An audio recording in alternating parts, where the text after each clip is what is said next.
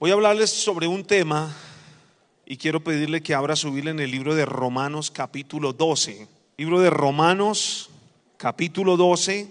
Vamos a Romanos capítulo 12, versículo 2, por favor. Romanos 12, 2. Este texto es muy conocido, pero sé que el Señor nos va a hablar en esta tarde. Dice, no os conforméis a este siglo, sino transformaos por medio de la renovación de vuestro entendimiento, para que comprobéis cuál sea la buena voluntad de Dios, agradable y perfecta. Amén. Vamos a volver a leerlo, por favor. Verso 2. En voz alta.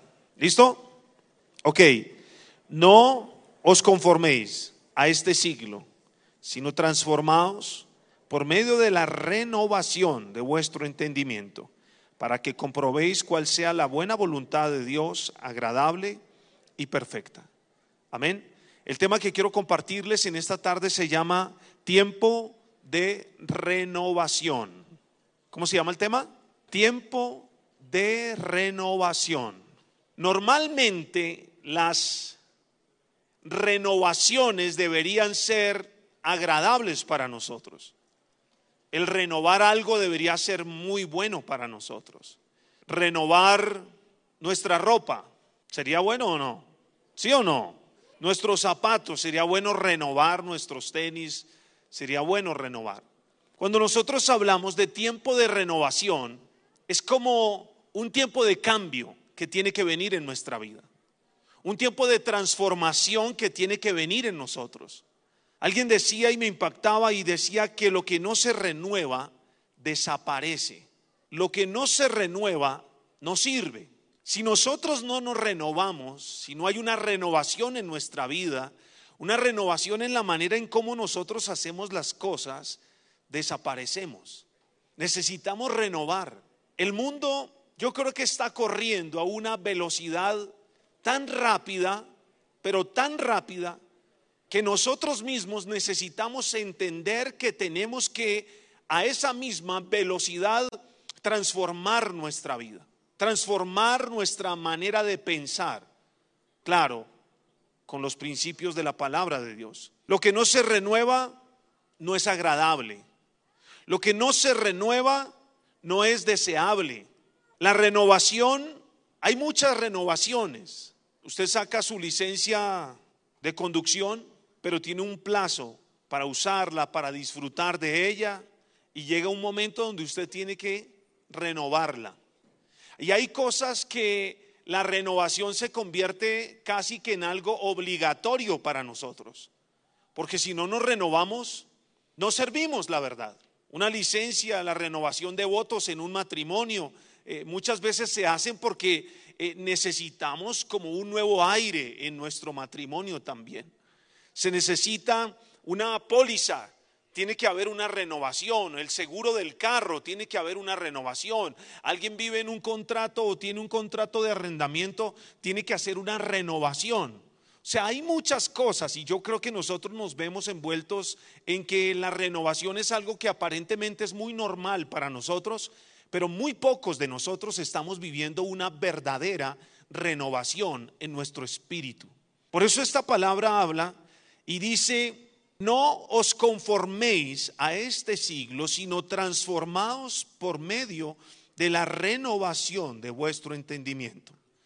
Entonces habla varias cosas importantes para que haya una renovación en nuestras vidas. Entonces empieza diciendo, no os conforméis. Esto es una de las cosas que tiene que haber para que haya una renovación en nuestras vidas tiene que irse de nosotros el espíritu de conformismo. Muchos de nosotros nos hemos vuelto conformes, conformes con lo que tenemos, conformes como somos, conformes como vivimos, conforme y como que se pierde muchas de los de, ese espíritu de conquista, de, andar en avanzada, porque caemos en un conformismo en todo, en todo absolutamente. Un conformismo eh, como vivimos, un conformismo como está nuestro cuarto, un conformismo como eh, en nuestra universidad o en nuestro estudio, como que queremos seguir siendo las mismas personas que hemos sido siempre. Y esta palabra habla para que haya una renovación, se necesita salir del conformismo. Y eso es algo que a veces rompe los moldes en la mente de muchas personas, porque muchos se acostumbraron a ser conformes con lo que tienen. Y una cosa, escuche, una cosa es que yo sea inconforme y otra cosa es que yo sea desagradecido. Soy agradecido con lo que Dios me ha dado, pero no soy conforme. Eso es algo que tengo que tenerlo muy claro. Gracias por mi trabajo, gracias por mi familia, gracias por mis hijos, gracias por lo que tengo, gracias por gracias, porque siempre tiene que haber una gratitud en nuestro corazón, pero nunca un espíritu de conformismo en nuestra vida. A veces lo que uno ve que hace falta en los jóvenes es como ese espíritu de avanzada, como ese espíritu de querer avanzar de una manera eh, sobrenatural, algo diferente, romper los moldes. Yo veo que muchos han querido una renovación, pero una renovación para mal. Entonces veo cómo eh, me impactó, por ejemplo, la muerte de esta jovencita que murió ayer, eh, que estaban preparando las eh, bombas explosivas o las papas explosivas y murió. Y yo decía, ¿cómo alguien quiere renovarse? Sí, se quiere renovar, pero ¿de qué manera? Y si ustedes se dan cuenta, son más las personas que están marcando la renovación para mal que los que están marcando una renovación para bien. Los que están marcando una renovación para mal, entonces vemos eh, los jóvenes que están en lo de la primera línea, vemos los jóvenes que ya están hablando que si pasa esto en las elecciones, nosotros vamos a hacer esto y vamos a hacer aquello y vamos a hacer lo otro. Y muchos quisieron como renovarse, pero hay algo, pero para mal, pero hay algo que Dios quiere hacer es como venir a esta nueva generación y traer una renovación, pero una renovación que sea diferente a todo lo que el mundo está ofreciendo. Y para eso es necesario salir del conformismo. Y dice, no os conforméis a este siglo, sino transformaos. Entonces lo primero es salir del conformismo. Pero luego dice, sino transformaos. Ahora, esa transformación tiene que ver con un cambio. Para que pueda venir una renovación, nosotros debemos estar dispuestos y anhelar un cambio en nuestra vida. Un cambio que en realidad nosotros dejemos de ser las personas que hemos sido hasta ahora, porque posiblemente hemos sido unos cristianos yo diría que muy pasivos en alguna, de alguna manera de verlo. Como que hemos sido muy tranquilos, como que hemos sido muy, muy conservadores en muchas cosas. Y algo de lo que el Señor quiere es que haya una, una renovación en nosotros, en, en, nuestro espíritu, que haya algo nuevo que nos transforme. Y por eso dice, habla de no conformarse y habla de transformarse, habla de cambiarse, habla de renovarse. Y en el mismo Romanos capítulo 12, versículo 11 y 12, nos habla cómo alcanzar una renovación. Y es lo que quiero compartirles. ¿Cómo alcanzar una renovación? Y la palabra lo enseña. ¿Cómo nosotros podemos alcanzar una renovación? Porque muchas personas pueden querer renovar, pero no saben qué hacer o cómo, o cómo vivir una renovación en su vida. Romanos capítulo 12, el mismo que estamos leyendo, versículo 11 y versículo 12. Dice, en lo que requiere diligencia, no perezosos, fervientes en espíritu, sirviendo al Señor, gozosos en la esperanza, sufridos en la tribulación, constantes en la oración. Aquí yo quiero mostrarles a ustedes cuatro maneras de cómo alcanzar una renovación en nuestra vida. Cuatro cosas fundamentales que ustedes deben tener para tener una renovación para encontrar una renovación en nuestra vida. La primera está en el versículo 11, dice, de lo que requiere diligencia, no perezosos, no perezosos. Entonces lo primero para que haya una renovación en nuestras vidas es, ¿qué cosa? Diligencia, diligencia. Cuando hablamos de la palabra diligencia, hay dos preguntas que nosotros nos tenemos que hacer. ¿Será que nosotros podemos hacerlo? ¿Y será que yo tengo que cambiar algo en mi vida para lograrlo? Son dos preguntas que yo tengo que hacerme a mí mismo. Cuando hablamos de diligencia, ¿será que yo puedo lograr grandes cosas? ¿Será que yo puedo marcar una diferencia? ¿Será que yo puedo ah, eh, ser diferente? Y la segunda es, ¿qué cosas son las que yo tengo que cambiar en mi vida para poder dejar una huella? Si hay algo que yo creo importante es que uno necesita dejar una huella, una historia, una historia. La pregunta es qué tipo de historia tú estás dejando en lo que llevas de vida. Tú llevas de vida 20, 25, 30, 18, 14, no lo sé. Pero ¿cuál es la huella que tú has dejado hasta este momento? ¿Cuál es la huella en tu casa? ¿Cuál es la huella con tus amigos? ¿Cuál es la huella aquí en la iglesia? ¿Qué, qué tipo de huella tú estás dejando? Y por eso dice, podremos hacerlo y una de las cosas que tiene que venir a nosotros es que si nosotros en verdad necesitamos, anhelamos una renovación, no habrá absolutamente nada que sea imposible de alcanzar. Entonces es cuando uno empieza a pensar de una manera diferente. Todo lo puedo en Cristo porque Él me fortalece. Puedo pensar en hacer grandes cosas, en hacer grandes cambios, en hacer una transformación, porque yo estoy dispuesto y creo que Dios lo puede hacer a través de mi vida. Ahorita empezamos una temporada también de encuentros. Empezamos una temporada ahorita nuestra convención de jóvenes.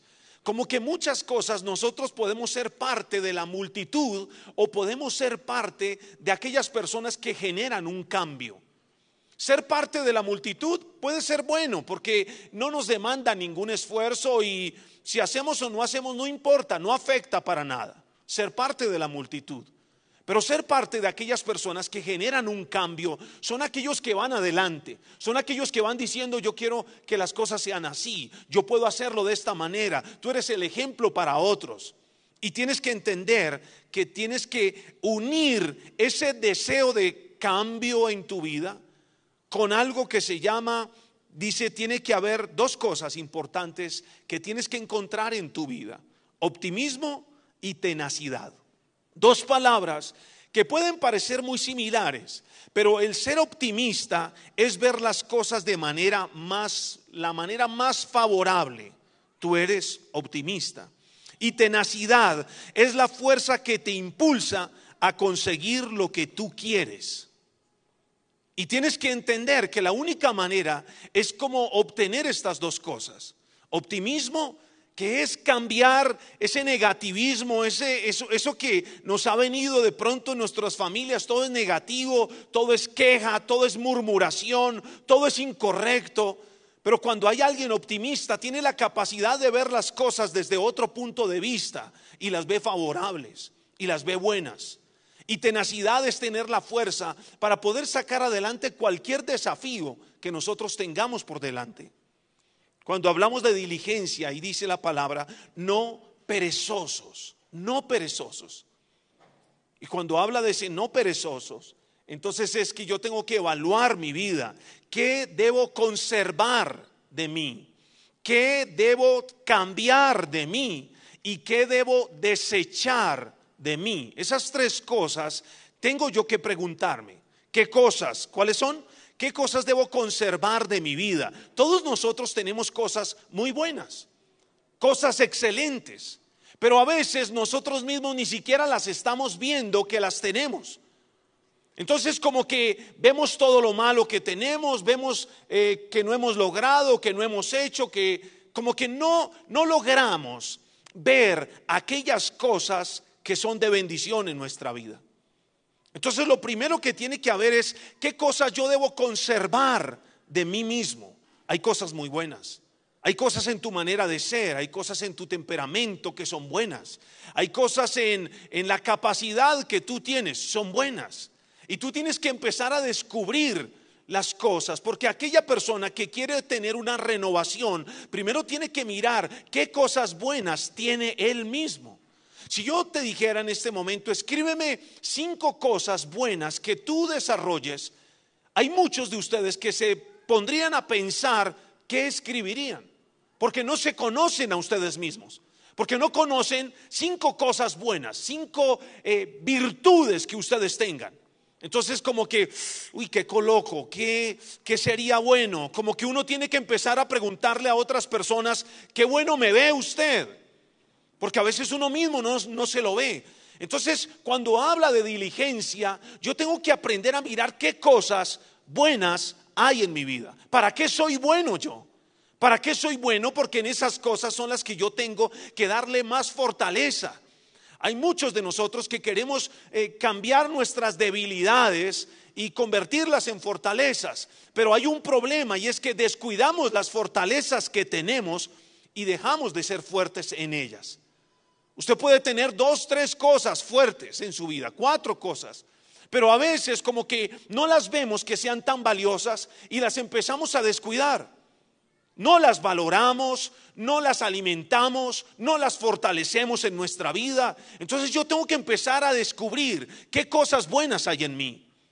Lo segundo que dice es qué cosas tengo que cambiar, qué cosas tengo que transformar, qué cosas, en qué cosas yo tengo que ser diferente. Yo hago una reunión con mis hijos y con mi esposa, nos reunimos el domingo por la noche y compartimos algo de la palabra, pero yo aprovecho para corregir las cosas que yo veo deficientes en ellos las cosas que yo veo. Sencillas, cosas muy sencillas, pero que como padre yo tengo que decirles a ellos. Cosas, porque yo entro al baño de ellos y yo me doy cuenta de muchas cosas que tengo que cambiar en ellos, que yo creo que no son bien. Yo entro al cuarto de ellos y yo me doy cuenta de cosas que yo digo, esto tiene que cambiar. Yo hablo con ellos y yo digo, esto tiene que cambiar. Malos hábitos, malas cosas, tienen que cambiar. Entonces yo me estoy dando cuenta de eso. Entonces yo tengo que mirar qué cosas voy a conservar en mi vida, pero también qué cosas tengo que transformar de mi vida, qué cosas tengo que cambiar de mí.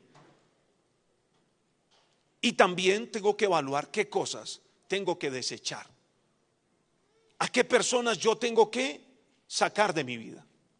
Porque yo tengo que evaluar mi vida. Y tengo que evaluar y tengo que mirar las personas que están a mi alrededor porque yo voy a ser influenciado por ellos o yo voy a influirles a ellos. Es lo que yo tengo que ver. Muchas veces las personas influyen mucho en nosotros. Hay personas que son buenos amigos, pero lo que pasa es que la razón por la que son buenos amigos es porque todo el mundo influye en ellos. Y ellos nunca tienen una posición firme frente a cosas en las cuales ellos no están de acuerdo. Así es de que ellos no, no influyen. Son personas que se dejan influir en absolutamente todo. Por eso muchos son buenos amigos.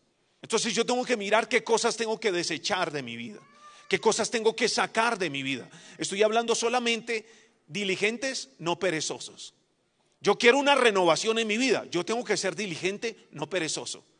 Diligente, no perezoso. ¿Qué hábitos en mi vida no son buenos? ¿Qué hábitos en mi vida no son correctos? ¿Qué hábitos en mi vida están perjudicando mi comunión con Dios? ¿Qué hábitos en mi vida me están separando de Dios? Entonces eso yo tengo que desecharlo de mi vida. Por eso habla la palabra. Y algo importante es que tú tienes que levantar algo más fuerte con Dios para que tu diligencia se vea reflejada en todo lo que tú hagas. ¿Si están aprendiendo algo o no?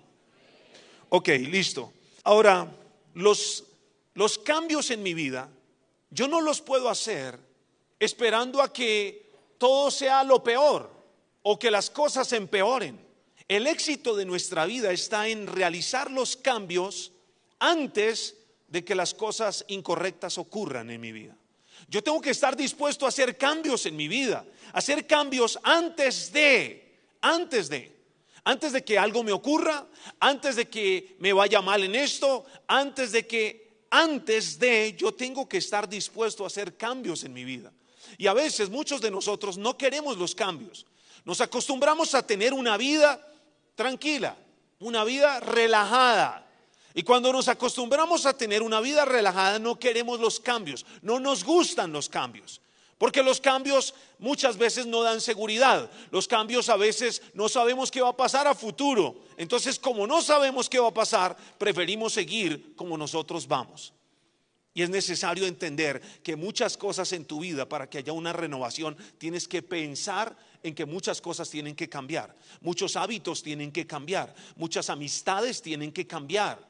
Si tú no cambias esas amistades, tú vas a seguir en el mismo círculo vicioso, en lo mismo incorrecto de tu vida. pero son determinaciones que nosotros damos. Esas determinaciones nos tienen que llevar a ver cambios en nuestra vida en el nombre de Jesús. Entonces, lo primero para una renovación, ¿qué es? ¿Cómo?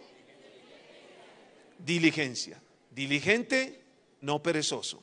Lo segundo que enseña Romanos 12:11, acompáñeme, dice, en lo que requiere diligencia, no perezosos. Dice, ¿qué cosa? Fervientes, ¿en qué? En espíritu. Fervientes en espíritu. Lo segundo es fervor. Diga conmigo, fervor. Pero dígalo fuerte, diga fervor. Ahora, para que haya un cambio en mi vida, para que haya una renovación en mi vida, tiene que venir ese fervor. Ahora, ¿qué es ese fervor? El fervor es cuando yo muestro una pasión hacia algo, una pasión que está en mi corazón. Lo que yo hago lo hago apasionadamente. Lo que hago lo hago con fervor y habla la palabra. ¿Cómo yo puedo obtener una renovación? Diligente, no perezoso. Segundo, fervor. Cuando habla de ese fervor significa que está hirviendo. Significa que nadie lo puede apagar. Ferviente es una persona que se muestra muy entusiasmado con respecto a algo. Cuando una persona está noviada y está con deseo de casarse, hay algo que se le nota por dentro y uno le habla y le ve ese brillo en los ojos y es que estoy esto y me voy a casar y es que esto y una bendición y, y Nadie necesita decirle, mira, tienes que volverte apasionado. Es algo que fluye del corazón, es algo que está dentro de él. Ahora, qué importante es entender que una renovación verdadera y genuina solamente fluye de aquellos que tienen un espíritu apasionado.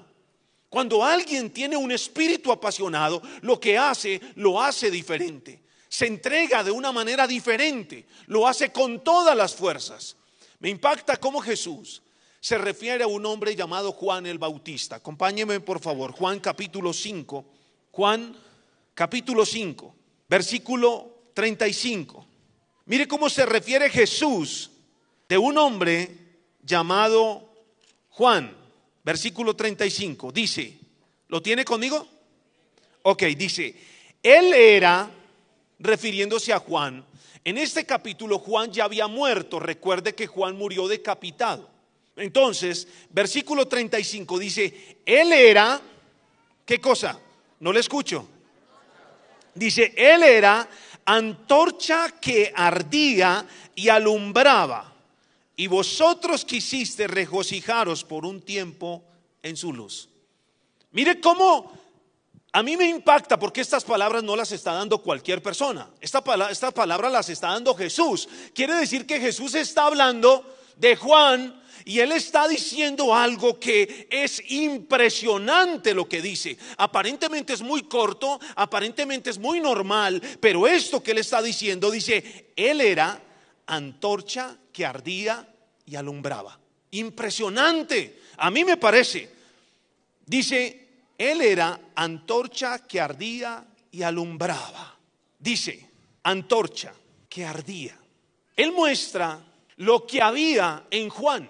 Y las dos cosas impresionantes que habían en Juan es que dice que él era antorcha que ardía. Se refiere a lo que ocurría dentro de él. Cuando se refiere a que él ardía, se refiere a lo que ocurría en su interior. Juan ardía. Por lo tanto, ¿qué pasaba? No lo escucho. ¿Cómo? Alumbraba. ¿Pero por qué alumbraba? ¿Por qué ardía?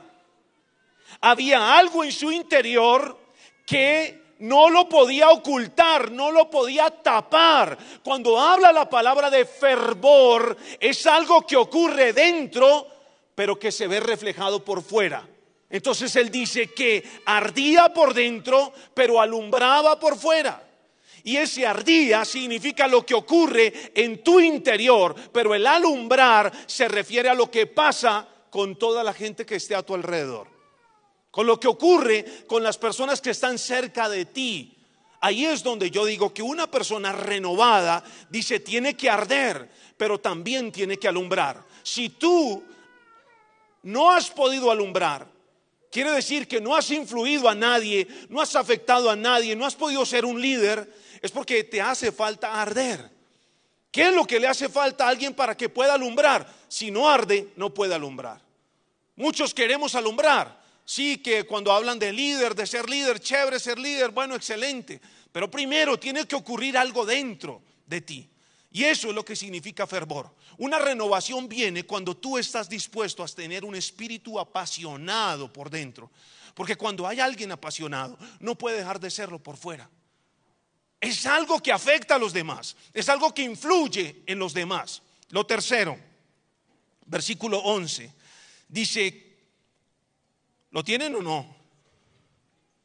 De Romanos 12, 11. En lo que requiere diligencia, no perezosos, fervientes en espíritu. Dice, sirviendo. ¿A quién? ¿Sirviendo a quién?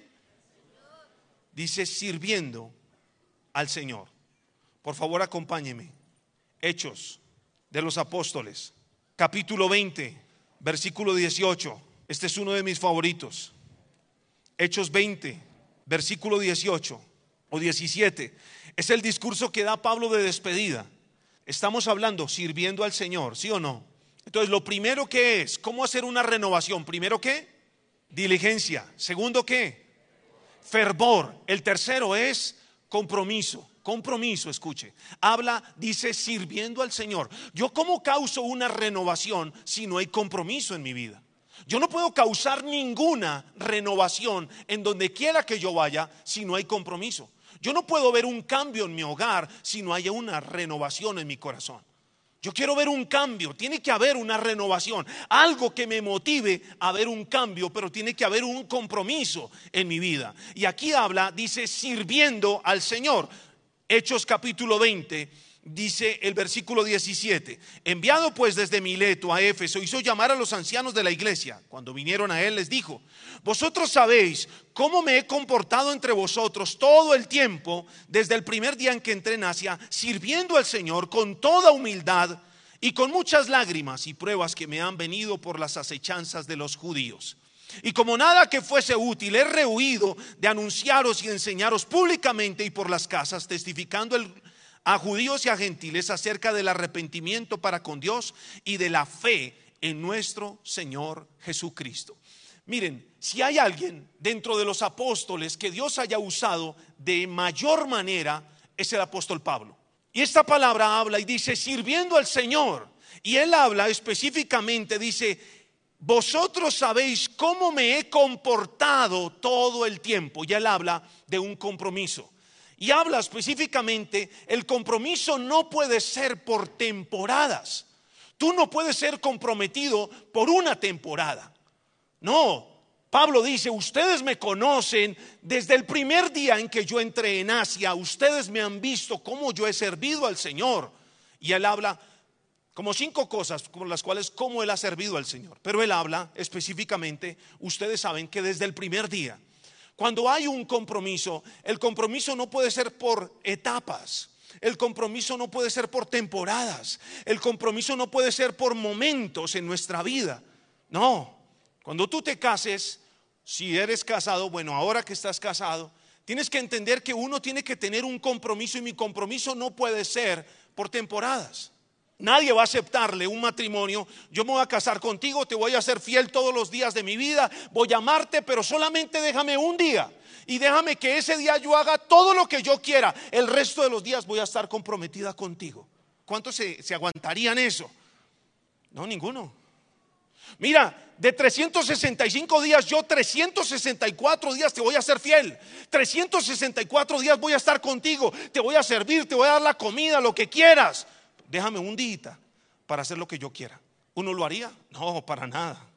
Si no es todo, ¿qué cosa? No es nada. Y eso es el compromiso.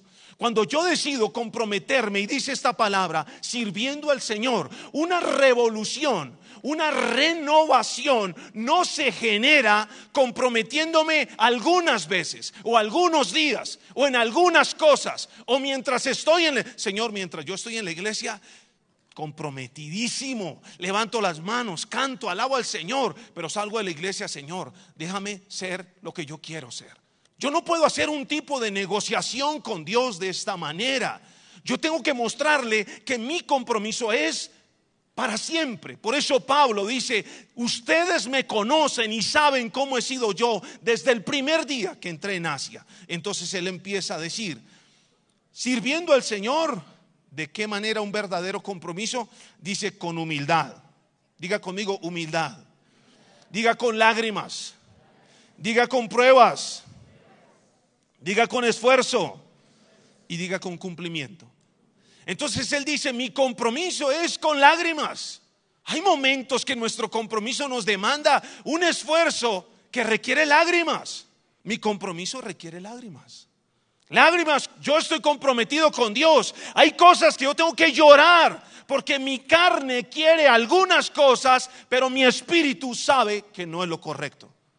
Mi carne quiere noviarse con la persona que está allá en la universidad, que es súper linda, pero mi espíritu sabe que no es lo correcto. Entonces yo tengo que mi compromiso.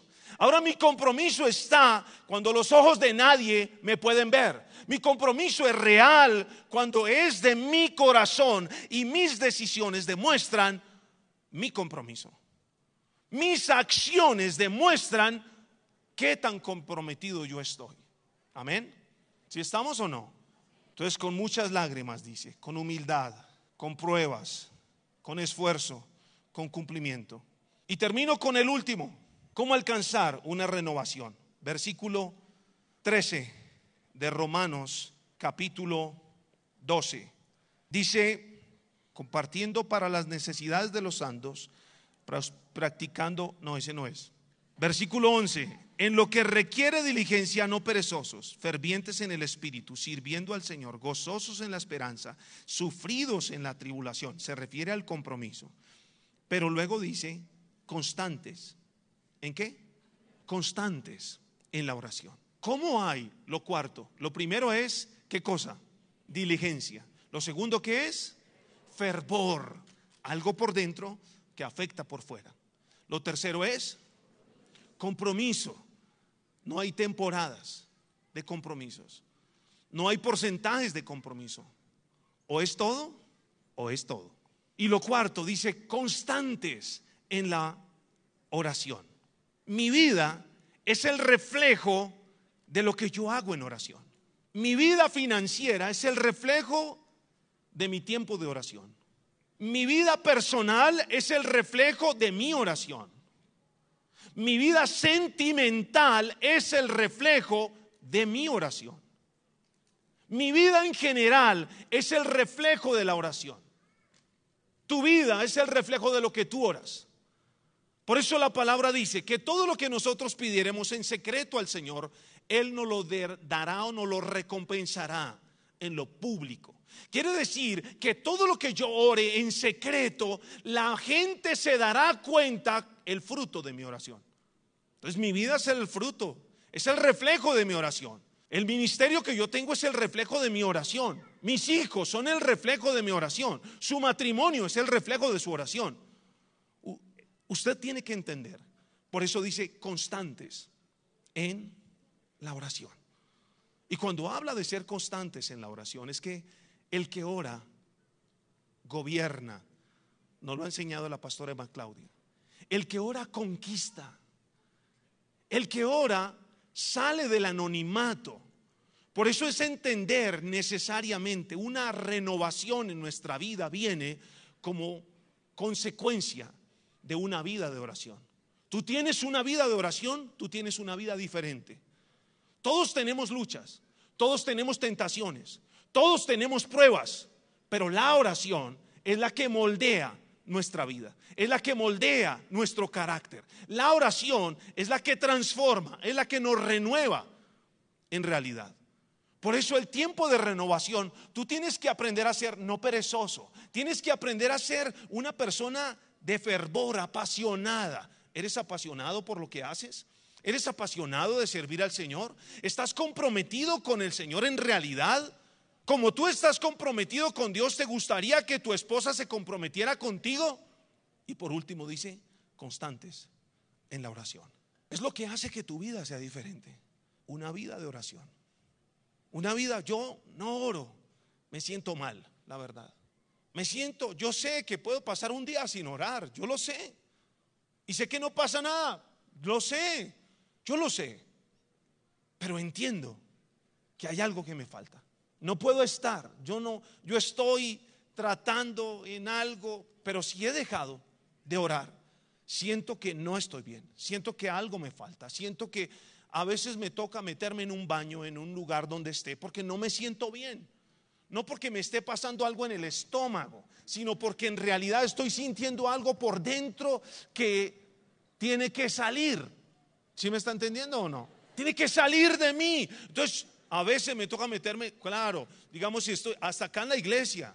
Bueno, acá tengo una oficina, pero cuando no, me metí al baño. Y yo pienso que mucha gente entraba al baño y me veía ahí, y me veía ahí en el baño. Y este cuánto lleva en el baño, está como malo, está como mal del estómago, está como. No me interesa. Pero es entender, hay algo que yo no puedo seguir adelante. Y por eso esta palabra dice específicamente constantes en la oración. Ahora, constantes en la oración no es que tú ores por la mañana y te le desapareciste al Señor durante todo el día. No, yo ya oré, yo ya oré. Uy, no, ni, ni me busque, Señor, yo ya oré. Esta mañana ya oré, acuérdese. No. Constante es que yo estoy con Él todo el tiempo. El tapabocas a mí me servía, hermano, porque yo me la pasaba orando y nadie se daba cuenta que yo oraba. Y el, yo con el tapabocas y ore y ore y ore y ore y ya. Ahora pues uno ora y la gente este está como loco, está hablando solo. Pero el constante en la oración es que yo estoy con Él todo el tiempo. Y yo estoy hablando con Él todo el tiempo. Y se vuelve, mira, lo que cambia, lo que renueva tu vida.